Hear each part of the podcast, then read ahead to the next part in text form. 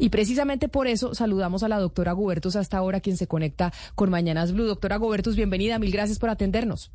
Hola Camila, muy buen día para usted, toda la mesa de trabajo y la audiencia de Blue esta mañana. Entre otras cosas, el tema de las tierras va a ser fundamental en la Corte Constitucional y va a ser muy importante y uno de los asuntos de discusión en ese, en ese alto tribunal, además de tantos otros que competen al país. Se ha debatido eh, en las últimas horas sobre la idoneidad de la terna que presentó el presidente Gustavo Petro al Senado. ¿A usted le parece preocupante? ¿Por qué?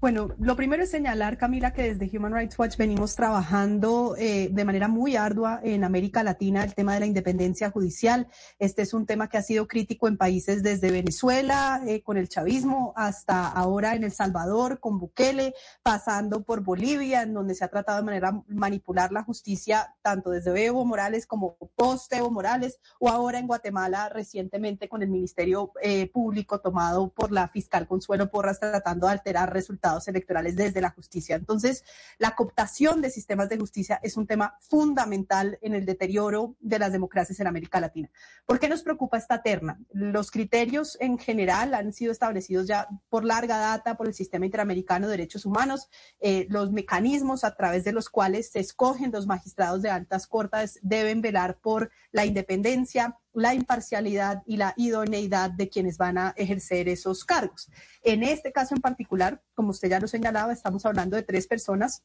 dos de los cuales son funcionarios del gobierno Petro en este momento, una eh, recientemente exfuncionaria del gobierno, ninguno de ellos con experiencia en la rama judicial ni en la administración de justicia, eh, ninguno de ellos directamente trabajando en temas de derecho constitucional a lo largo de, su hoja de vida. Esta no es la primera vez que esto sucede, hay que decirlo. El gobierno Duque postuló a la magistrada Meneses, amiga eh, personal del presidente Duque, tanto el gobierno Uribe como el gobierno Santos postuló secretarios jurídicos, es decir, esto no es algo necesariamente novedoso, pero sí es cierto que el gobierno Petro, en primer lugar, venía eh, no solo del ejercicio de oposición en su momento de Petro como senador, sino durante la campaña de una promesa de transformar los mecanismos eh, de elección de estos altos cargos dentro de la justicia, en particular en el caso de la terna la Fiscalía, venían de haber dado un muy buen ejemplo, tanto con la primera terna como con la terna modificada, personas, mujeres eh, de total independencia, con experiencia en la Fiscalía, de probada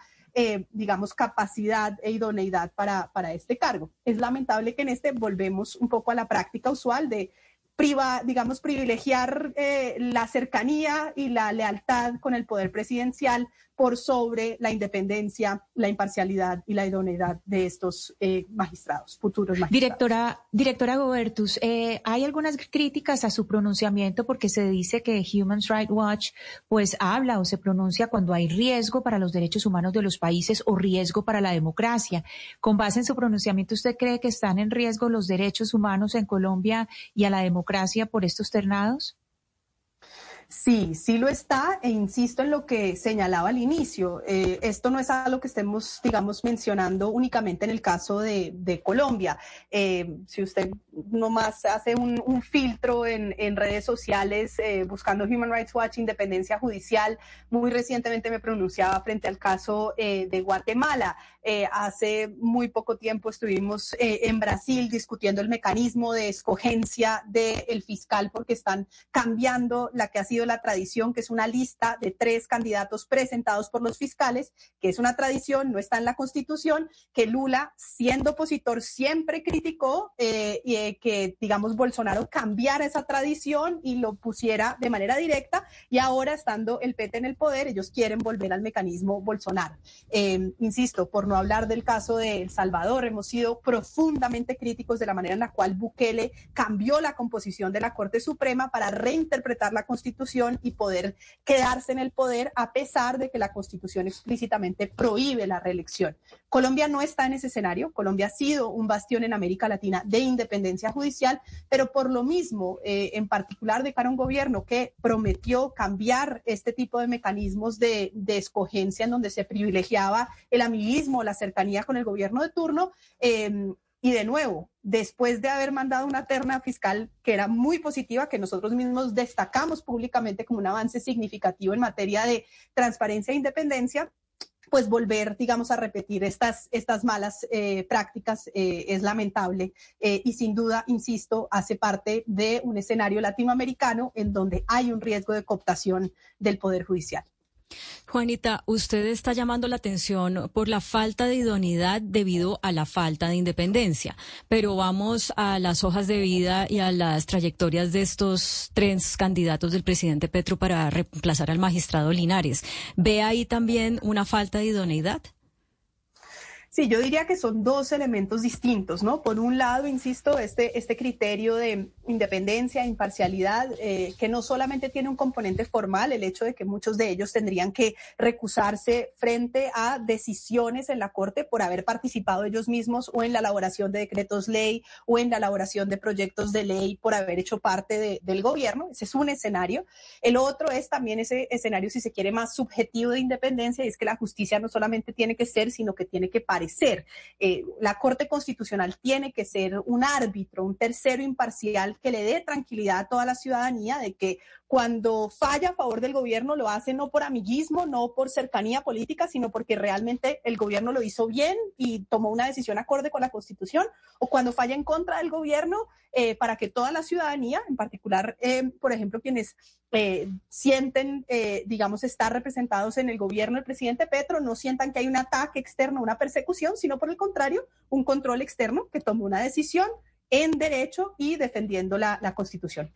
Ese es un criterio. El otro es la discusión de idoneidad. E insisto, las hojas de vida pues son públicas, son personas que han tenido una trayectoria, eh, digamos, en, cada uno de los casos es distinto, pero con distintos tipos de experiencias, ninguno de los cuales diría uno es una persona dedicada al derecho constitucional ni a la administración de justicia, que sería, digamos, el escenario ideal de idoneidad. Insisto, esto no quiere decir que es la primera terna eh, a la Corte que incluye personas que no han sido idóneas. Han existido en el pasado, eh, pero eso no quiere decir que porque han existido en el pasado no deberíamos exigir eh, que deje de ser así en este Pero doctora,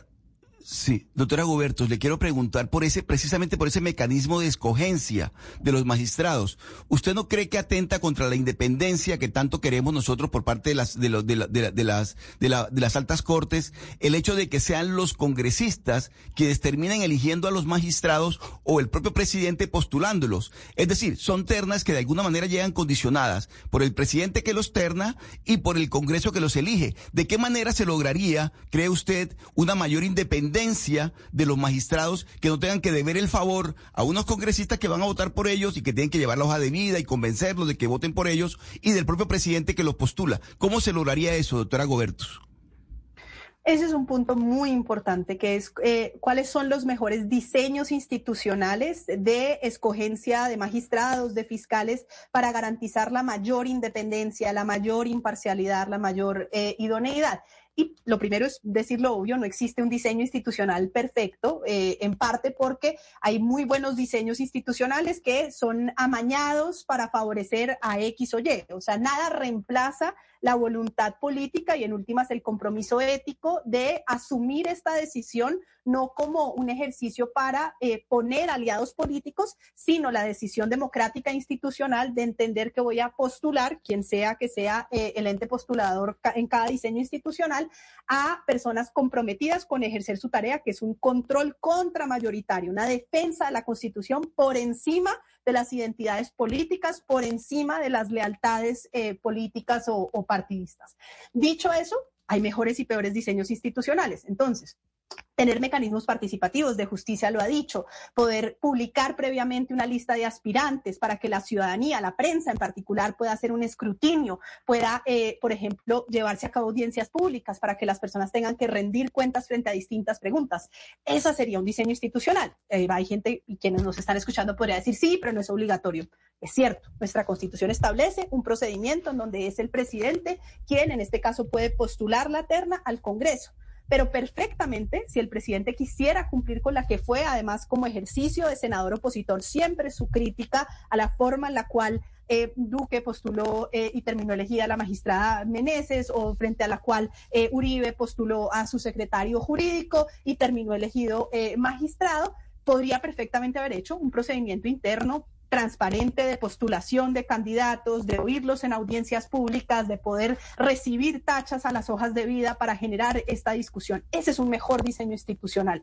sin duda. Eh, insisto, yo creo que está probado que se puede hacer incluso desde el Poder Presidencial mejor terna. El mejor ejemplo lo tenemos fresquito, la terna a fiscal, en donde el presidente probó que era posible eh, postular a personas idóneas e independientes. Directora para América Latina de Human Rights Watch, Juanita Gobertus, aprovechando que la tenemos aquí en la línea hablando de la terna a la Corte Constitucional y un poco las críticas que hay desde la organización a esa terna que presentó ayer el presidente Gustavo Petro. Aprovecho para preguntarle sobre un tema que revelamos hace algunos minutos aquí en Blue Radio y es cómo el hijo del presidente Gustavo Petro, Nicolás Petro, pues le dio poder a sus abogados para presentar ante la Corte Interamericana de Derechos Humanos una queja frente a la Fiscalía General de la Nación, porque dice el hijo del presidente Gustavo Petro que la Fiscalía ha condicionado su libertad a que hable de su papá, que es el presidente de la República, y de la presunta financiación irregular de su campaña presidencial. Aquí esta eh, maniobra jurídica que está utilizando el hijo del presidente Gustavo Petro, Nicolás Petro,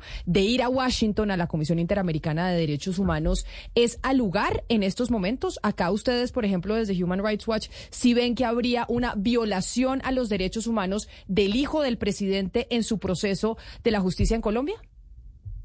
Pues Camila, me, me, ponen aprietos un poco porque así como hay gente crítica de que nos estemos eh, manifestando sobre este tema de la terna y en ese caso puedo con toda tranquilidad señalar que hace parte plena de nuestro mandato la discusión de cómo se eligen los magistrados de corte, cómo se eligen los fiscales, porque es un elemento esencial de la independencia judicial de nuestro mandato. En el caso particular que usted menciona, eh, desde Human Rights Watch eh, no hemos hecho un seguimiento al caso eh, porque dista un poco de nuestro mandato. Tendría que revisarlo mucho más en detalle para asumir una posición institucional. Lamento no poder tener una opinión en este caso. Pues la entiendo perfectamente, pero me parecía imposible tenerla aquí en la línea y no poderle preguntar sobre el tema. Directora de Human Rights Watch para América Latina, doctora Juanita Gobertus, mil gracias por estar aquí con nosotros hoy en Mañanas Blue.